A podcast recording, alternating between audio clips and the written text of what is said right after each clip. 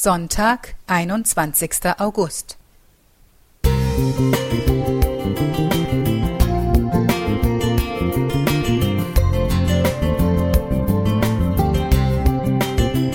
Ein kleiner Lichtblick für den Tag.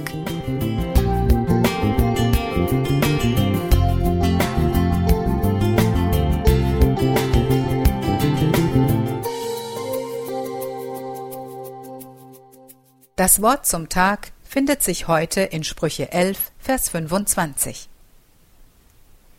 Wer reichlich gibt, wird gelabt, und wer reichlich tränkt, der wird auch getränkt werden.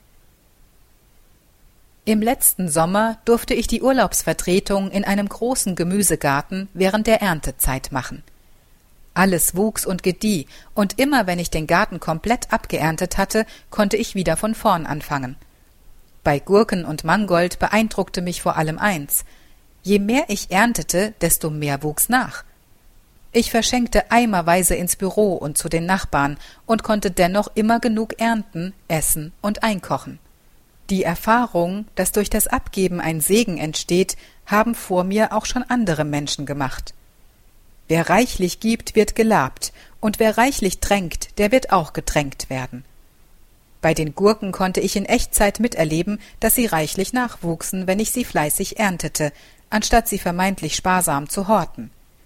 In anderen Bereichen des Lebens ist es oft nicht so direkt ersichtlich.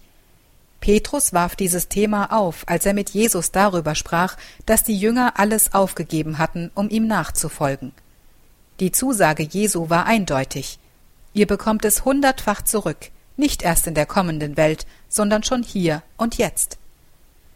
Neulich erzählte mir jemand, dass er manchmal beim Vorbeigehen eine Münze in den Parkautomaten wirft, damit die nächste Person sich daran freut.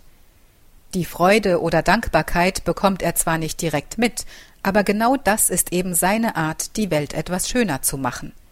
Denn wem etwas Gutes passiert ist, insbesondere wenn es unerwartet war, der redet auch gern darüber.